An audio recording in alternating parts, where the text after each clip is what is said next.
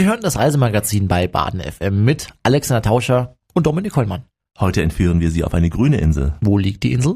Ja, sie liegt am Ende unseres europäischen Festlandes im ziemlich rauen Meer. Und in welche Richtung genau? Na, von uns aus grob Nordwesten. Mhm. Und kannst du mir noch ein bisschen mehr verraten? Ich mache mal ein kurzes Rätsel, Dominik. Ja. Es ist eine Insel, die geteilt und dennoch zum Glück wieder versöhnt ist. Ein Teil der Insel hat jahrelang, wenn nicht sogar jahrzehntelang schlechte Nachrichten produziert. Es ist eine Insel neben der großen Insel. Bekannt ist die Insel für grüne Wiesen, für schroffe Küsten, für die Butter und nicht zuletzt für das besondere schwarze Bier. Wir lösen das Rätsel auf. Dominik, es geht um Irland. Natürlich. Und was erwartet uns in der nächsten Stunde in dieser Sendung? Ja, wir besuchen kleine idyllische Dörfer und besondere schöne Orte dieser Insel. Wir sind bei einer Irish Folk Traditional Night mit dabei. Wir testen den irischen Lachs und klettern über eine ganz besondere Steinswand. Und wir treffen wie immer interessante Menschen auf unserer Tour. Und dann dürfen Sie sich jetzt schon mal auf meine Selbsterfahrung im Linksverkehr freuen. Also es wird eine irische Stunde hier bei uns im Programm. Freuen Sie sich auf eine Tour auf die grüne Insel. Dominik Hollmann und Alex Tauscher sind gleich zurück. Bis gleich. Und da sind wir wieder. Sie hören das Reisemagazin bei Baden FM mit Alexander Tauscher und Dominik Kollmann. Heute laden wir Sie zu einer Reise nach Irland ein. Ja, Alexander Tauscher ist nämlich nicht bequem im Bus über die Insel gereist. Nein, er hat es gewagt, rechts am Steuer zu sitzen und sich in den Linksverkehr zu stürzen. So ist es. Es hat sich gelohnt, Dominik. Ich habe interessante Menschen getroffen, die bei uns gleich zu Wort kommen werden. Irland hat äh, vor allem, wenn es aus touristischer Sicht betrachtet wird, viele Regionen. Eine der bekanntesten ist Kerry im Südwesten. Irland ist meist ein flaches Land, zum Teil auch sehr hügelig. Im Landesinneren der Insel finden sich überwiegend Ebenen, die außen von hügeligem Gebiet eingeschlossen sind. Der Fluss Shannon, der von Norden nach Süden verläuft, der ist der längste der Insel und heute geht es in dieser Radioreisesendung genau um die Region Shannon. Sie ist sicher nicht minder schön im Vergleich zum Beispiel zu Kerry. Wir sind in der Shannon-Region, also nördlich von Kerry, das heißt in einem Gebiet zwischen Limerick und der Atlantikküste, wenn man mal so die Ost-West-Karte anlegt. Im Süden die große Hannonmündung und im Norden etwa die Gegend um Galway begrenzen die Shannon-Region. Und die Shannon-Region, die ist von Dublin aus äh, relativ gut zu erreichen, oder? Ja, ich bin mit dem Auto etwa drei Stunden gefahren bis ich in der ersten Station war, noch nicht ganz in Shannon, aber auf dem Weg von Dublin nach Limerick, da machte ich im Ort Killaloe eine Rast. Es empfiehlt sich dort das Killaloe Heritage Center zu besuchen und dort traf ich Mary Durack. Our main attraction would be the lake. We're at the mouth of Loch Derg. Unsere Hauptattraktion, das ist der See. Wir befinden uns am Loch Derg. Es gibt drei Seen im Shannon und Loch Derg, das ist der größte von allen dreien. Es ist ein herrlicher Ort, vor allem auch zum Bootsfahren oder zum Wandern. Killaloe ist eine wunderbare Stadt. Wir haben eine Kathedrale aus dem 13. Jahrhundert hier. Hier werden regelmäßig Gottesdienste abgehalten und es gibt auch klassische Konzerte hier. Und von Killaloe ist es nur ein Katzensprung bis nach Limerick. Ein Limerick ist eigentlich ein kurzes, in aller Regel auch scherzhaftes Gedicht in fünf Zeilen. Das Gedicht erzählt meistens eine Geschichte, die mit einer Pointe endet. Sowas hat bei uns in Deutschland mal Heinz Erhardt vor vielen Jahren kultiviert. Limerick ist aber auch eine der bekanntesten Städte in der Shannon-Region. In der Nähe beginnt die große Trichtermündung des Shannon. Mehrere große Straßen und Eisenbahnlinien, die kreuzen sich hier. Einen kleinen Hafen gibt es auch. Und das bekannteste von Limerick, das ist äh, aber King John's Castle. Und dieser Name, der kommt mir so ein bisschen bekannt vor. Ja, John King's Castle. Man hat ihn gehört, wenn man etwas über Irland hört. König John begegnet immer wieder auf dieser Irlandfahrt, vor allem eben im King John's Castle in Limerick. Dort wird nämlich auf dramatische Weise die Geschichte des Königs auf zwei Ebenen im Besucherzentrum dargestellt. Draußen diese kreisförmigen Türme mit Befestigungen an den Burgecken. Sie schützen vor Angriffen auf die Mauern und wir hören mal, wie es im Schloss klingt und lassen uns dann von Mary O'Dwyer etwas mehr über das King John's Castle erzählen. It's a 13th century military castle which was built by the Normans and built under the commission of King John of England. And lastly, there's an archaeology area of houses older than the castle which were discovered by accident in 1990 when the restoration work Das hier ist ein Schloss aus dem 13. Jahrhundert von den Normannen gebaut und das Schloss wurde unter Leitung von König John von England errichtet und es gibt hier eine archäologische Ausgrabungsstätte mit Häusern, die älter sind als das Schloss. Diese Häuser wurden 1990 entdeckt, als das Schloss restauriert wurde. Nun, König John, das war der Bruder von Richard I. Dieser König tritt in vielen unserer Kindergeschichten von Robin Hood auf. Er hat das Schloss bauen lassen, aber er kam niemals her. Er ließ mehrere Schlösser in Irland bauen, hat keines besucht. Wer weiß warum. Dieses Schloss hier liegt an einem strategisch sehr wichtigen Ort. Es liegt am Ufer des Shannon. Es ist der längste Fluss in Irland. Die Gegend hier wird auch Kings Island oder auch Englishtown genannt. And you're here in an island called Kings Island or Englishtown.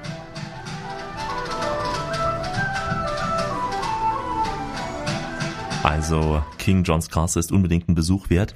Von einem der Türme hat man einen wunderbaren Blick auf die Stadt, die natürlich ein wenig auch an die Industriestädte in England erinnert. Ja, bekannt ist Limerick auch als historischer Schauplatz des Vertrages von Limerick.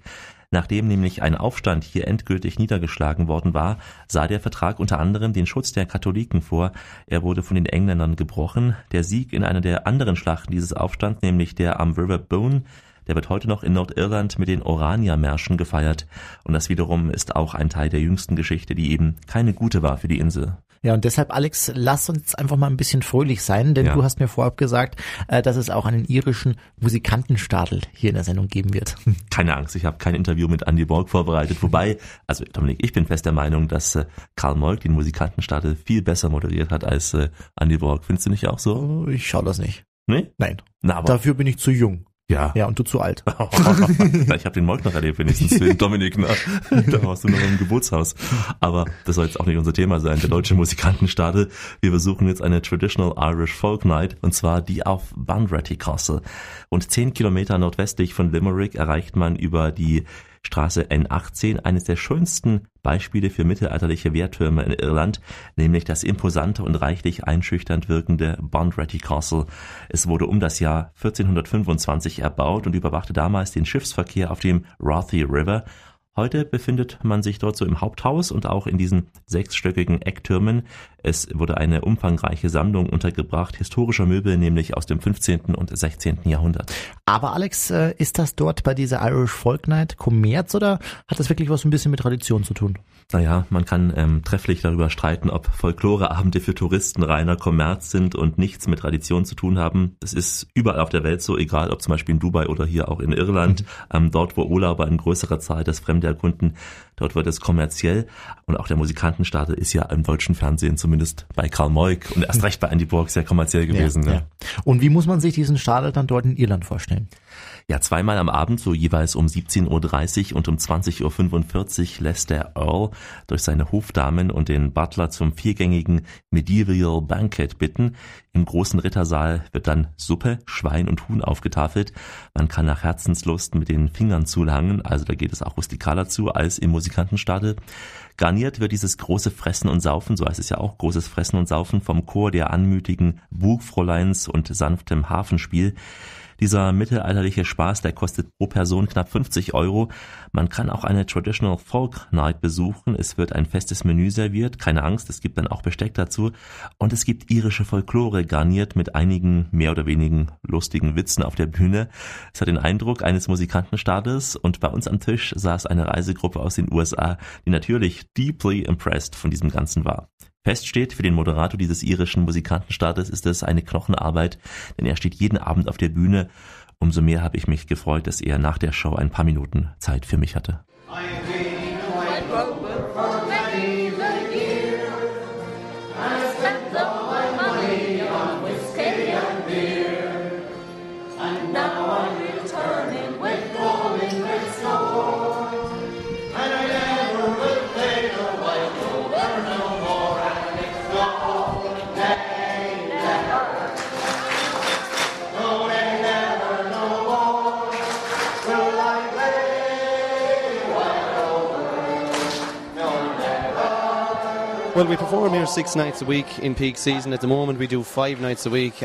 Wir machen diese Show in der Hochsaison sechsmal pro Woche, derzeit fünfmal. Nun, was passiert hier? Wir servieren den Gästen ein Vier-Gänge-Menü. Währenddessen wird auf der Bühne getanzt, ich erzähle ein paar Witze und die Gäste, die haben einfach Spaß dabei. Where the audience sit back and enjoy what's on stage. I am what we call the Farantee, which is the man of the house. Also ich bin, wie man hier sagt, der Hausherr. Einige beschreiben mich als Clown vom Dienst. Naja, was soll's. Auf jeden Fall halte ich die Show am Laufen. Ich stelle alle Tänzer vor. Ich halte das Publikum eben bei Laune. Ich bin der Meinung, die Amerikaner sind das beste Publikum, denn sie sind gekommen, um gute Laune zu bekommen.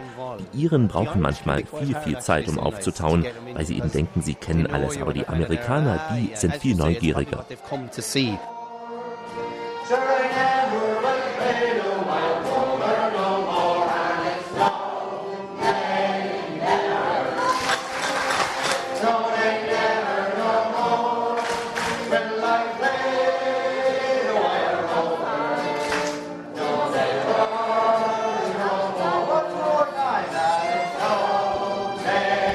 Wenn Ihnen diese Musik bekannt vorkommt, No, No, Never, in Dann Deutschland wohnen haben Sie vielleicht neben Alexander Tauscher, der singt das nämlich in der frühen Dusche immer. Genau, er singt immer das, was auch Klaus und Klaus in den 80ern gesungen haben damals, den Schlager an der Nordseeküste am plattdeutschen Strand, hier im Original I am the Wild Rover. Applaus hier übrigens Da, noch für den da, Wild da, Rover. da lernt man was bei uns. Na, aber Was war das nochmal für ein Lied?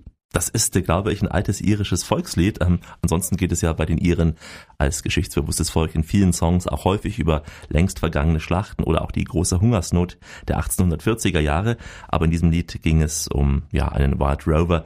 Kommen wir zurück zum Schloss, wo ja traditionell auch die Irish Folk Night stattfand.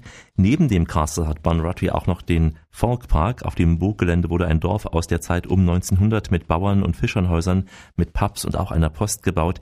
Die Gebäude sind mitunter aus anderen Teilen Irlands hierher gebracht worden und originalgetreu wieder aufgebaut worden. Aber lassen Sie sich auf jeden Fall nicht die Traditional Folk Night entgehen. Dann haben Sie auch diesen Ohrwurm No, No, Never mindestens einen Tag lang im Ohr, Dominik. Mir geht's jetzt schon nicht aus dem Kopf raus. Deswegen spielen wir ihn auch nochmal hier ganz kurz an. Das muss einfach sein. Ne? Ja. Singst du damit? Im Ja. Hintergrund? Ja? Das ist die Amerikanerin, die alles deeply impressed von. Ich dachte du.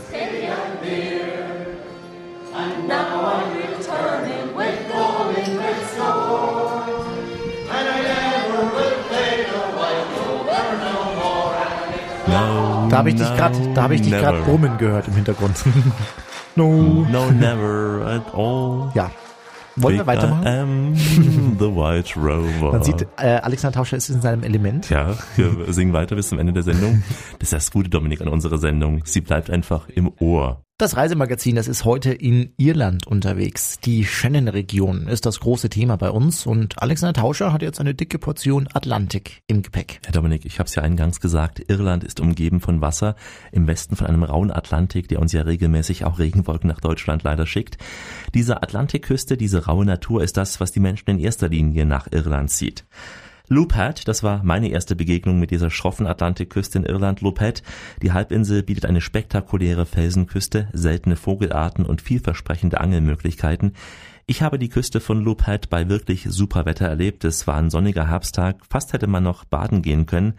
Wenn man auf Loophead steht, da ist man eigentlich sprachlos, weil beeindruckt von der Landschaft. Und wir hören mal das wilde Meer bei Loophead.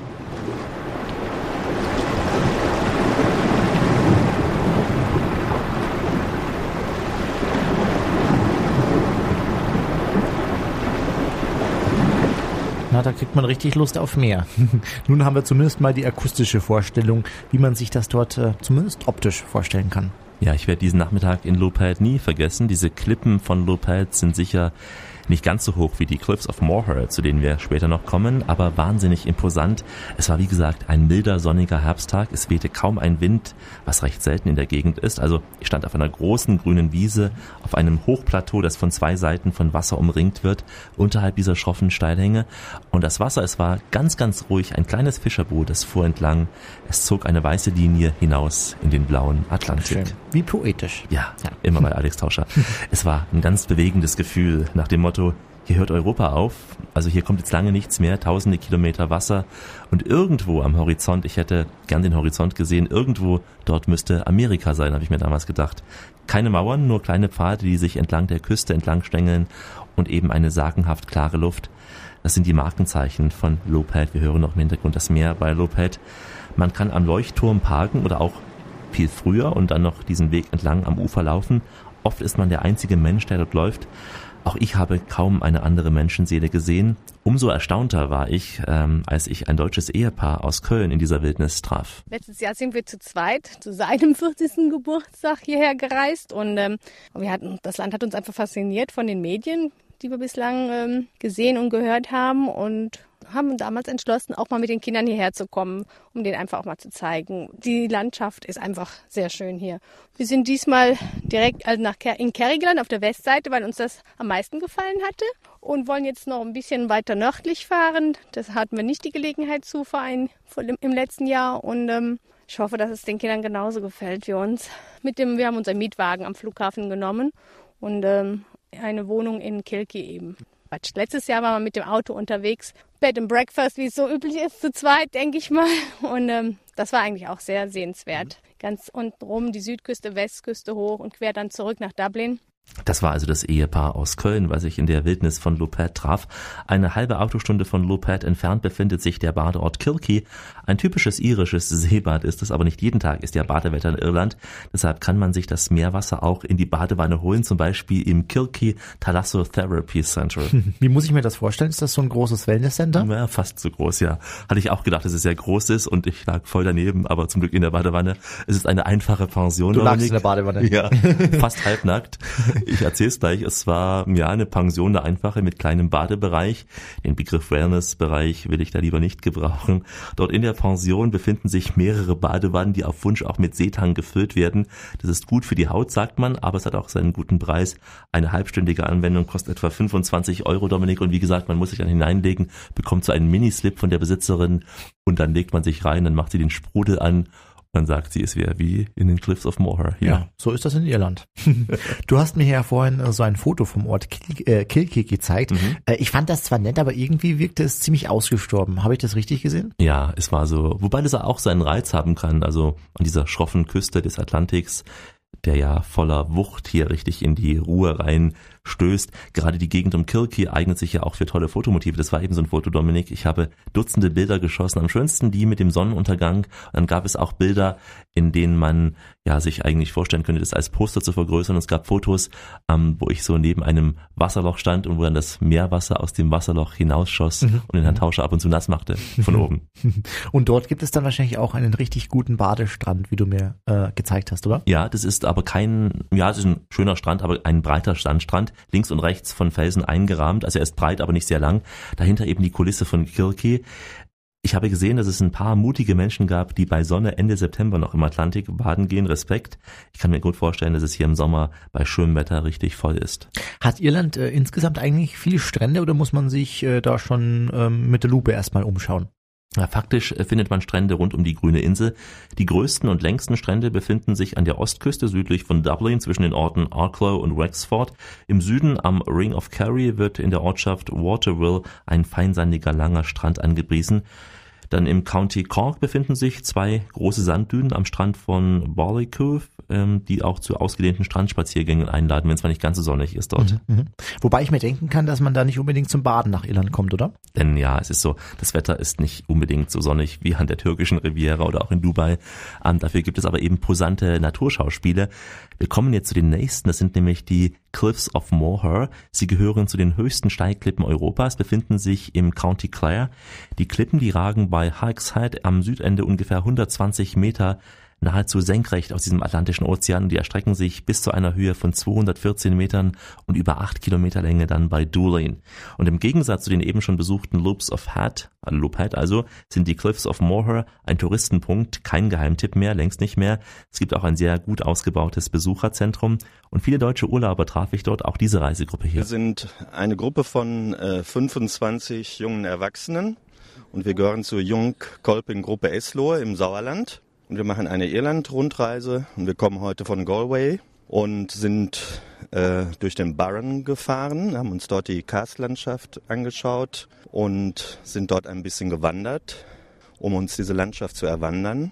Und jetzt sind wir weitergefahren zu den Cliffs of Moher und wir haben heute ein spektakulär schönes Wetter, aber ich habe die Cliffs schon erlebt wo es wesentlich stürmischer war. Und dann wirk wirken die Cliffs noch urtümlicher, als sie jetzt sind. Aber äh, ich habe schon mehrfach auch Gruppen mit jungen Erwachsenen hierher geführt.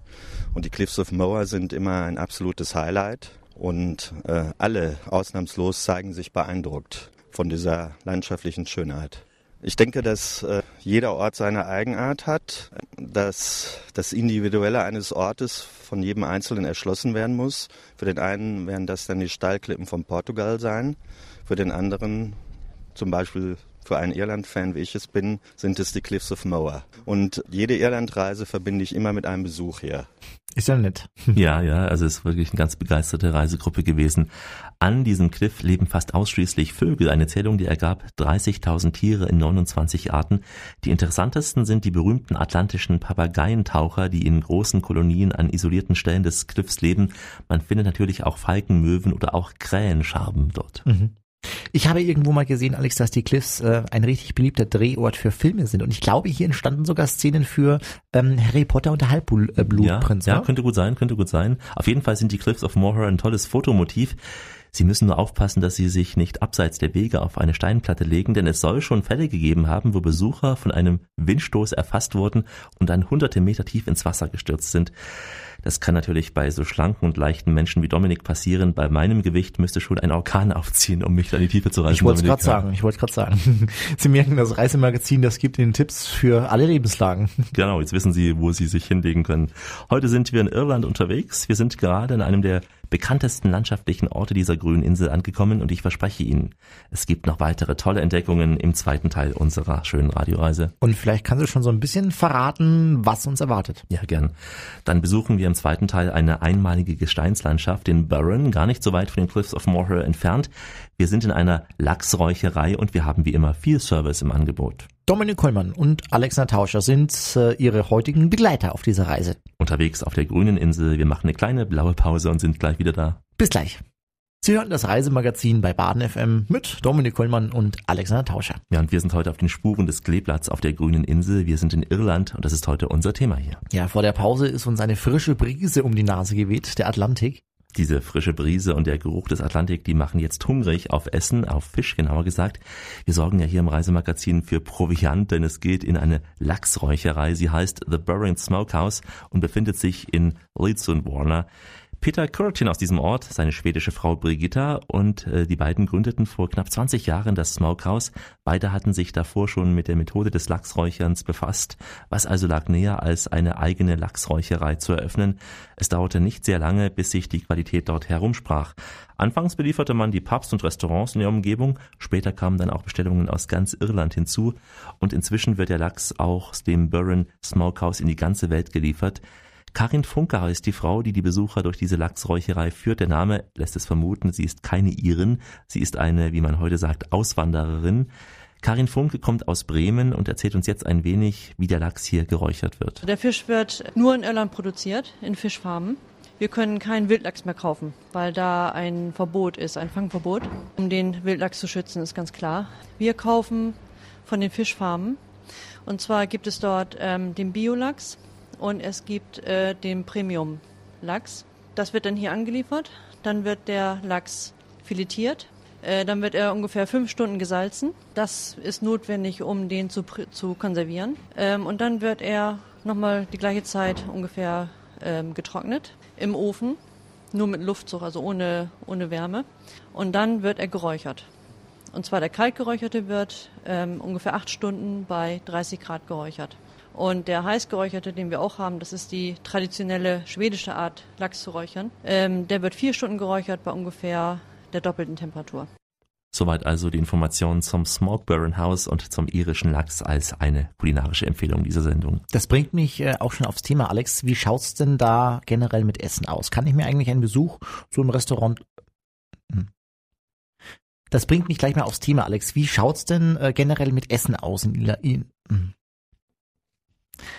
Das bringt mich gleich aufs Thema, Alex. Wie schaut's denn eigentlich mit Essen aus in Irland? Kann ich mir da eigentlich so einen Besuch im Restaurant überhaupt leisten? Also da gibt es große Unterschiede. In einem guten Restaurant zahlt man pro Gericht gut und gern auch schon 20 Euro und mehr. Preiswerter sind natürlich ausländische Restaurants, also Chinesen oder Inder, aber man will ja nicht nur asiatisch essen, wenn man in Irland ist. Nun ist äh, Dominik die irische Küche nicht gerade eine Gourmetküche, das darf man feststellen. Wer aber auf traditionelles aus ist, der sollte in den Pub gehen.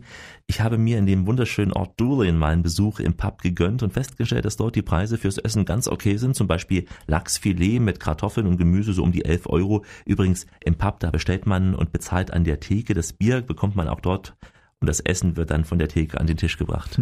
Und bevor, und bevor wir dann gleich zum ausführlichen Serviceblock kommen, bleiben wir noch in der Karstenlandschaft von Irland. Ja, man nennt sie auch Burns, diese Karstlandschaft. Von Doolin sind es nur ein paar Kilometer, denn es ist eine Art äh, Mondlandschaft dort. Eine skurrile Kulisse, sehr interessant. Man braucht einen guten Führer. Tony Kirby hat mir einen unvergesslichen Vormittag in den Barrens beschert. At the moment we're in a region called the Burren. Uh, we're in the north of County Clare and the west of Ireland. It's a uh, extraordinary region in that it has the most extensive area of limestone pavement. Nun, wir sind hier in einer Gegend, die Barron genannt wird, im Norden der Region County Clare, die sich in Westirland befindet. Die Barron-Region ist eine einmalige Karstlandschaft im Nordwesten Irlands mit einer unvergleichlich reichen Flora. Man sollte es in die UNESCO-Liste aufnehmen, bisher ist es leider noch nicht der Fall. Die Barron-Region ist eine mystische Mondlandschaft. Der Name leitet sich aus dem Irischen ab, äh, wo es so viel heißt wie ein steiniger Ort. Die Barron bestehen aus unzähligen Sandsteinplateaus unterschiedlicher Größe. Durch diese Ringforts-Kloster und Burgruinen, Höhlen und Keltenkreuze mutet diese bizarre Mondlandschaft fast schon mystisch an.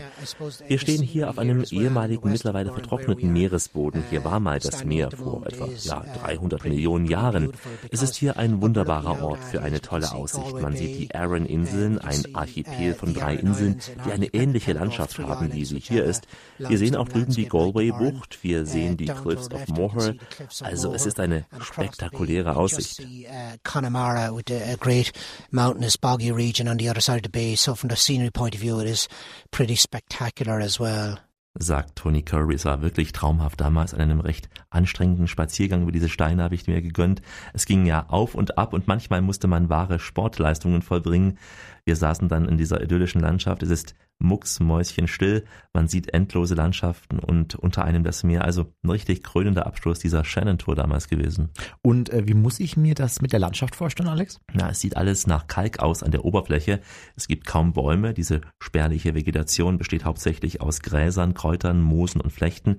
Im Barren befinden sich viele mediterrane, alpine und sogar auch arktische Pflanzen, die man sonst nur selten vorgesellschaftet bekommt und auch ansonsten nirgendwo so in Irland findet. Mhm. Alex, du bist ja alles allein mit dem Auto in Irland, äh, äh, ja, so gesehen herumgefahren. Mhm. Bevor wir gleich zu deinen Erfahrungen im Linksverkehr kommen, erstmal allgemein gefragt, äh, wie hast du äh, Irland so im Vorbeifahren erlebt? Ja, das Schöne an Irland ist ja auch das Ursprüngliche. Man fährt durch diese kleinen idyllischen Dörfer mit diesen landestypischen Häusern, vor allem den Türen der Häuser. Dann fährt man an einer sehr grünen Weide oft vorbei und das Auge blickt links und rechts über die Straße hinweg. Man ist fasziniert, wenn die tief hängenden Wolken über die grünen Gräser ziehen und wenn die Sonne auch noch diese feuchten Gräser blitzen lässt. Also ein schöner Anblick. Eine Autofahrt durch die irische Provinz ist wirklich zu empfehlen. Wenn man nach spätestens so zwei Tagen sich an den Linksverkehr gewöhnt hat, dann geht's auch wirklich, Dominik, sehr entspannt zu. Und damit sind wir auch schon beim zentralen Thema Autofahren. Linksverkehr, Alex, du hast es ja auch, äh, ja, damit sind wir schon beim zweiten Zentral, ja, und damit sind wir schon beim zweiten zentralen Thema. Nee, zweites gibt's gar nicht. Ja, und damit sind wir schon beim zentralen Thema Autofahren, Alex. Linkverkehr, Linksverkehr. Du hast äh, da ja auch deine Dinge ganz. Moment, Moment, ich muss mal. Du hast da ja auch äh, deine ganz speziellen Erfahrungen gehabt. Ja, und damit sind wir schon beim zentralen Thema Autofahren, Alex. Linksverkehr. Du hast da ja auch deine ganz äh, speziellen Erfahrungen gesammelt, oder? Ja, also ist es. Am seelisch und moralisch hatte ich mich schon auf den Linksverkehr vorbereitet, aber als es dann soweit war, war es schon extrem. Kommen wir mal zunächst zum Thema Autoverleih. Es gibt direkt am Flughafen von Dublin zahlreiche Autovermieter, natürlich die großen und bekannten, wie zum Beispiel Europcar. Ich bekam einen Wagen mit Automatik, das war schon mal sehr, sehr ungewohnt für mich. Und ich habe geflucht wie ein Rohrspatz, weil es keine Kupplung gab. Ich habe da wirklich Worte benutzt, die ich hier nicht zitieren will. Aber es hat eindeutig seinen Vorteil, wenn man mit einem Wagen mit Automatik nimmt, denn dann ist die Umstellung auf den Linksverkehr und eben das Steuer rechts nicht ganz so schwer, denn es ist ja alles seitenverkehrt. Der Fahrer sitzt rechts und dann wäre ja die Gangschaltung links und es wäre für mich also Horror gewesen. Wo ist der Kupplung? Und dann kommt noch der Linksverkehr hinzu. Ja, und deshalb ist ein Automatikgetriebe eigentlich ganz hilfreich, weil es eben auf dieser Seite dann etwas von der Last nimmt. Ja, Dominik, jetzt zum Linksverkehr selbst, ähm, wer das von Ihnen schon mal so erlebt hat, der kann das nachvollziehen. Die ersten Kilometer, die waren wirklich schrecklich. Man schwitzt Blut und Wasser. Es geht hm, schon mal damit los im Kreisverkehr, wie man reinfährt, wie man sich drin verhält, wie man wieder rausfährt. Rund um den Flughafen von Dublin sind ja erstmal Autobahnen, da spürt man den Linksverkehr nur bedingt. Man spürt ihn, weil die normale Spur links ist und die Überholspur rechts ist. Aber komisch wird's dann, wenn die Autobahn irgendwann endet oder wenn man sie verlässt, wie auf unserer Tour, wenn die Autobahn dann vor Limerick einfach aufhört, da kommen einem dann die Autos entgegen und man muss die ersten Male tief durchatmen, um da richtig ruhig zu bleiben.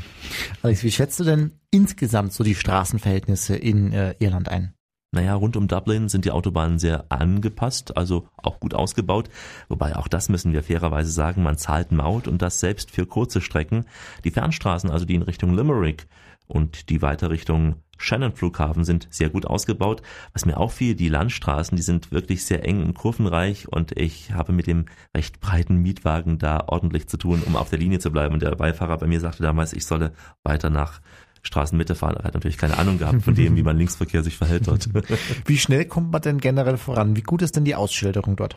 Na, die Ausschilderungen sind schon okay, aber dadurch, dass man ja den Linksverkehr hat, sich also mehr auf die Straße konzentriert, dadurch, dass man weniger Zeit fürs Schilderlesen hat, Deswegen wäre Navi an sich ganz gut. Aber was ich unbedingt noch als Tipp mit auf den Weg geben möchte, wenn Sie Ihre Autotouren in Irland planen, dann rechnen Sie bitte genügend Zeit ein.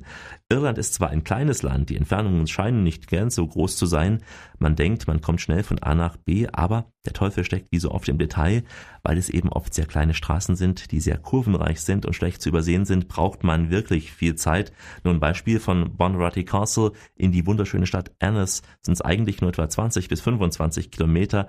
Mein Beifahrer hat damals gesagt, ich sei in 20 Minuten dort, aber das hat nicht gestimmt so. Ich habe mehr als eine Stunde gebraucht für diese Tour. Das liegt natürlich an diesen engen Straßen, an unserer Vorsicht auch klar im Linksverkehr und es liegt daran, dass man eigentlich ja genüsslich fährt und einfach die Landschaft genießen will. Also ich glaube, das Genießen dieser tollen Landschaften macht auch den Reiz aus, wenn man zum Beispiel mit dem Auto auf eigene Faust durch Irland fährt, oder? Ja, stimmt. Ich war sehr beeindruckt gewesen. Das ging schon los, als ich den Großraum Dublin verlassen habe. Klar, rund um den Flughafen da auch im Stadtgebiet und an diesem Ring sieht's aus wie in jeder Großstadt, aber dann Richtung Westen wurde es sehr schnell, sehr ursprünglich, sehr grün.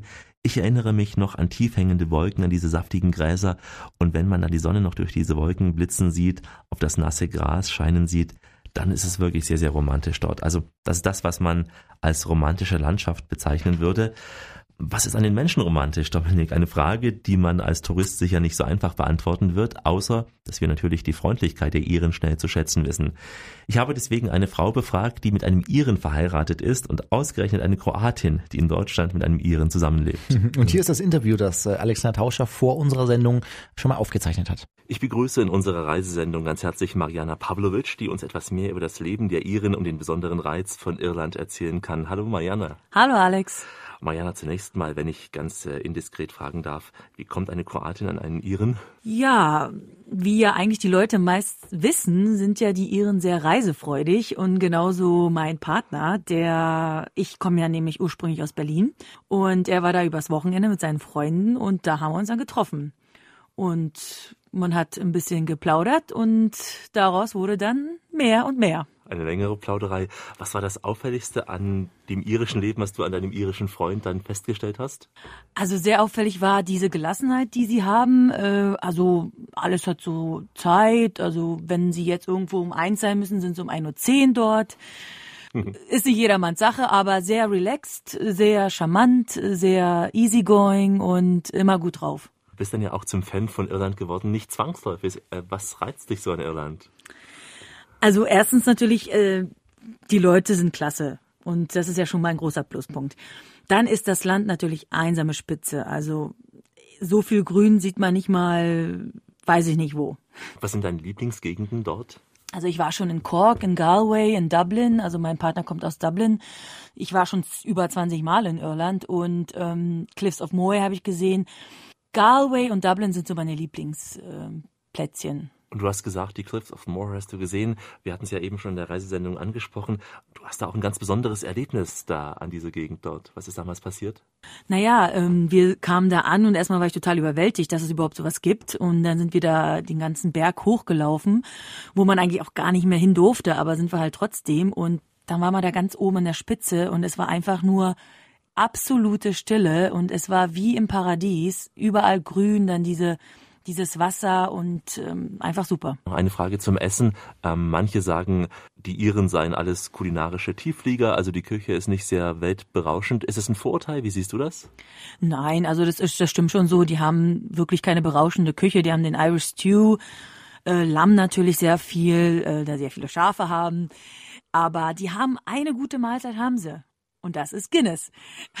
Ich erkläre das mal, und zwar auch Geschäftsleute, die jetzt mittags irgendwie ähm, halt ihren sich was zu sich nehmen wollen, die gehen halt im Pub und da wird dann Guinness gegessen das ist halt bekannt dafür, dass man äh, Guinness, weil das ja so heavy ist, dass man das dann halt äh, zum Mittag auch mal zu sich nimmt. Und als Mahlzeit bezeichnet. Und als Mahlzeit, genau. Hier in Deutschland sagt man ein Medikament dazu, zu Alkohol. Genau, genauso sehen die das auch. Hast du noch zum Schluss gefragt einen äh, Lieblingssong an den irischen? Also zum Beispiel diese Whiskey in the Jar finde ich ganz toll. Ähm, Cause the girls are so pretty. In Shuckles and Knuckles, oh lili lilo, oh lili lilo und so weiter und so fort. Es gibt ganz viele. There's whiskey in the jar. Du, du, du. Ich liebe alle irische Songs und die sind einfach nur klasse. Und wenn man die aufsetzt, also wenn man die sich anhört, dann hat, kommt man sofort in gute Stimmung und man hat sofort eine gute Party. Sagt der Irland-Fan und Freund äh, Mariana Pavlovic. Besten Dank. Bitte schön, Alex.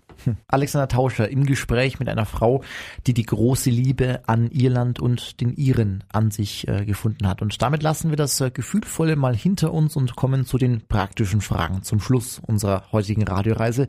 Zunächst mal zur Anreise, Alex. Wie sieht es denn da mit den Flügen aus? Ja, Aer Lingus ist die offizielle Fluggesellschaft von Irland. Es gibt regelmäßige Verbindungen nach Dublin und es gibt natürlich auch den Shannon Airport, der von anderen Airlines bedient wird, der Shannon Airport. Bleiben wir bei Aer Lingus, sind die Flüge recht preiswert, aber man muss wissen, dass an Bord, wie bei den anderen Low-Cost-Gesellschaften, für jeden Service bezahlt werden muss, also vom Getränk bis hin zum Sandwich. Von Dublin aus gibt es schnelle Schnellstraßen dann auch ins Zentrum von Irland und ab da werden die Straßen, wie schon eben beschrieben, ziemlich eng. Und äh, wie sieht es gen generell mit den Preisen in Irland aus? Irland ist äh, alles andere als ein Billigreiseland, das kann jeder bestätigen. Also wer im Urlaub noch Geld verdienen will, der sollte woanders hinfliegen. Irland ist sicher eines der teuersten Reiseländer für uns Deutsche, aber man kann durchaus den Geldbeutel schonen und äh, dennoch einen guten Urlaub verbringen. Blicken wir mal auf die Details. Ich hatte schon gesagt, Benzin- und Autovermietung sind sogar preiswerter als bei uns in der Regel.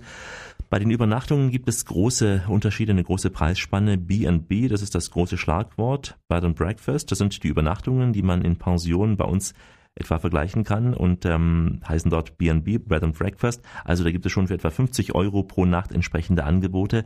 Das sind meist einfache Zimmer, natürlich auch mit Bad und WC, aber eben kein Luxus, übrigens auch kein Satelliten-TV in der Regel. Da müssen Sie sich schon mit dem Angebot des irischen Fernsehens zufrieden geben. Die haben nur zwei Programme, Dominik. Das kann unter Umständen sehr schwer fallen. Aber es gibt eben auch luxuriösere B&B-Angebote. Mhm. Ganz wichtig ist ja auch ein gutes Frühstück, vor allem in Irland. Wird man denn äh, dort vor Ort satt? Auf jeden Fall, auch wenn es deftig ist, äh, es gilt nämlich das Motto auch der Engländer in Irland, ein gutes Frühstück ist das Wichtigste, wer weiß, was der Tag noch so bringt. Also das ist ein schönes Motto und äh, das zeigt auch, wie das Essen dort ist. Aber wir müssen ehrlicherweise sagen, das irische Frühstück ist kein ähm, Gourmet-Menü. Es ist sehr rustikal. Ham and Eggs, diese Schweinefleischwürste sind dabei, genauso wie Beans, also die Bohnen. Das ist das Übliche. Hinzu kommt noch in guten Pensionen etwas Müsli und Obst, aber nicht in jeder Pension. Und wenn Sie unbedingt ein Continental Breakfast wollen, dann müssen Sie tiefer in die Tasche greifen. Alex, man kann auch sehr, sehr teuer übernachten, aber so richtig fürstlich in einem Schloss, hast du mir vorab verraten, geht auch. Das geht auch zum Beispiel in Gregan's Castle nahe Ballywan, das ist äh, südwestlich von Galway. Dort kostet die Nacht 220 Euro plus 25 Euro Frühstück, darf man nicht vergessen. Da hat man den vollen Luxus, natürlich ein großes Apartment im alten englischen Stil, ein riesiges Bad, tolle Möbel, einfach perfekt. Dazu eben auch die Atmosphäre des Castles mit einer Art Butler und Kamin. Dort ist das Frühstück, das Buffet auch dementsprechend luxuriös und auch der Service ist auf höchstem Niveau. Wir haben mal gelauscht damals, ähm, als so ein älterer Sir mit der Bedienung sprach und er diskutierte, ob er sein Dinner in 15 oder in 20 Minuten haben könne. Das waren also die Probleme da in Gregan's Castle und das war eben die feine englische Art. Gregan's Castle ist eben auch ein Hotel mit Stil. In den Zimmern gibt es keinen Fernseher, man schätzt die Ruhe im Hotel. Es gibt ein kleines Auto, äh, ein kleines ja, Bettradio, aber mhm. ansonsten keinen Lärm dort in den Zimmern. Ja, soll man die Ruhe genießen. Das Hotel hat auch eine eigene Weide zum Reiten, es hat einen großen Schlosspark und es herrscht eine wirklich idyllische Ruhe. Auch das hat seinen Reiz, wenn man es mag. Mhm. Etwas preiswerter wäre noch das Bunratty Castle Hotel. Dort zahlt man dann für relativ viel, aber wiederum für die Wellness-Einrichtungen. Mhm. Bleibt noch die Frage nach dem Wetter. Alex, äh, ist es wirklich so, dass es in Irland nur regnet? Na, es gilt zwar der Slogan Don't forget your umbrella, aber so schlecht ist das Wetter in Irland auch nicht. Ich habe selbst erlebt, viel trockene, auch zum Teil sonnige Tage damals im Herbst. Irland wird klimatisch vom Golfstrom bestimmt. So herrscht meistens eine Südwestströmung, also eine milde Luft, aber auch wolkenreich.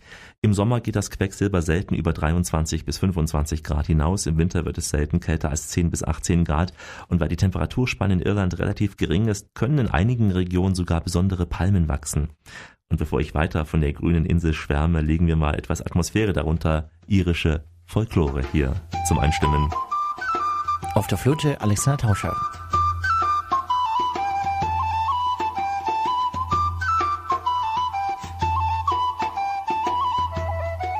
Wenn so eine Musik, Alex, aus dem Dudelsack kommt, kann einem doch eigentlich der Regen relativ egal sein, oder? Ja, es ist so. Also dann passt die Sonne und Hitze eben auch zur Musik und hier ist es eben nicht so. Also hier denkt man so an Regen äh, bei so einer Musik eben. Es gibt natürlich viel Regen in Irland, vor allem im Herbst und im Winter, denn dann ziehen diese großen Tiefdruckgebiete über die Insel, egal ob so eine Musik unten gespielt wird oder nicht.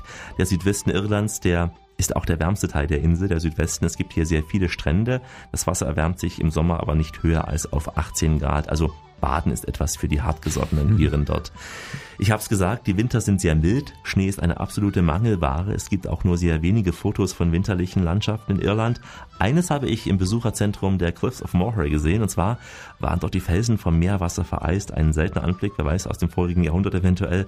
Aber eines bleibt als Fazit festzustellen. Die Insel, die liegt exponiert im Atlantik. Das Wetter kann sich schnell ändern. Deswegen auch der Tipp, nie den Schirm zu vergessen. Also don't forget your umbrella. Und Alex, wo gibt es denn noch mehr Infos über Irland? In erster Linie beim irischen Fremdenverkehrsamt. Dort sitzen die charmanten Kolleginnen Judith von Rauchhaupt und Monika Würmann. Das Fremdenverkehrsamt sitzt in Frankfurt am Main. Die Homepage lautet tourismisland.com. Nochmal, tourismisland.com. Dort finden Sie das Wichtigste, auch Empfehlungen übrigens für Reiserouten und natürlich viele Infos über die anderen Regionen Irlands, die wir heute hier nicht mehr besprechen konnten. Noch mehr spezielle Infos über die Kultur in der Shannon-Region, die finden Sie unter www.shannonheritage.com. Nochmal auch diese Adresse www.shannonheritage.com, die Adresse für die Kultur in der Region Shannon. Ja, das war mal wieder eine volle Reisestunde mit jeder Menge Irland im Gepäck, produziert von Alexander Tauscher. Danke schon mal für die Recherche. Und von mir gibt's am Ende wie immer Grüße in die Radiowelt. Au revoir, goodbye, das Vidania, ciao, shalom. Und äh, weil wir heute in Irland sind, have a good journey to Ireland, enjoy your time. Und wir bleiben weiter auf Entdeckungskurs auf diesem Globus hier im Reisemagazin. Denn es gibt mindestens 1000 Orte auf dieser Welt, die man noch entdecken sollte. Genau. Dominik Kollmann und Alex Tauscher, die freuen sich auf die nächste Radioreise mit Ihnen. Bis bald.